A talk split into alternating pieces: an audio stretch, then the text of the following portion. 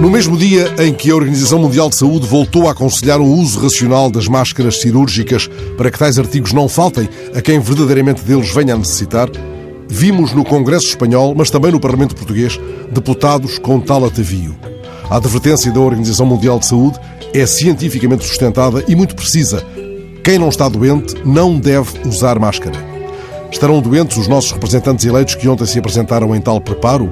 Nesse caso, porque não ficaram em casa, preferindo o público exemplo de desvalorização de uma indicação da Autoridade Mundial de Saúde.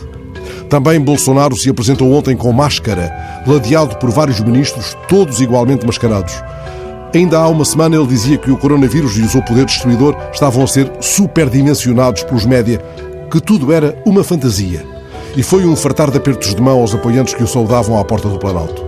A fantasia cénica do presidente ontem foi de imediato posta em evidência e houve até infecciologistas que identificaram vários erros no manuseamento da máscara por Bolsonaro. Em vários momentos da conferência de imprensa, ele retirou a máscara, deixando-a pendurada na orelha enquanto falava.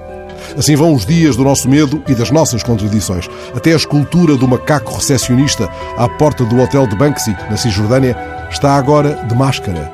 E o Bartuno de Luís Afonso, no público, é agora uma trincheira de distanciamento social. Hoje, o cliente sentado no banco mais distante do balcão lê para o barista a notícia do que lá vem.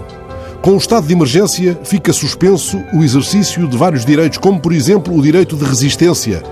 E o barista, de capacete, camuflado e arma em punho, não podemos resistir, então não estamos em guerra. A metáfora da guerra instala-se, aliás, como um vírus em todos os discursos. Mas da sessão de ontem num Parlamento onde Rio prometeu que todos são soldados, retive os avisos sensatos de António Costa, sintetizados na ideia de que, para salvar vidas, é necessário que a vida continue. A mesma sensatez perpassou a intervenção de Ana Catarina Mendes, chamando a atenção para a necessidade de evitar os efeitos nefastos de um combate que temos de fazer. Alguns desses efeitos nefastos foram identificados por Catarina Martins, que não teve ainda resposta à pergunta sobre se será ou não decretada a proibição de despedimentos por motivos económicos durante esta crise. Em Itália, o Parlamento já aprovou um decreto com esse objetivo. A resposta a esta pergunta não deve ser mascarada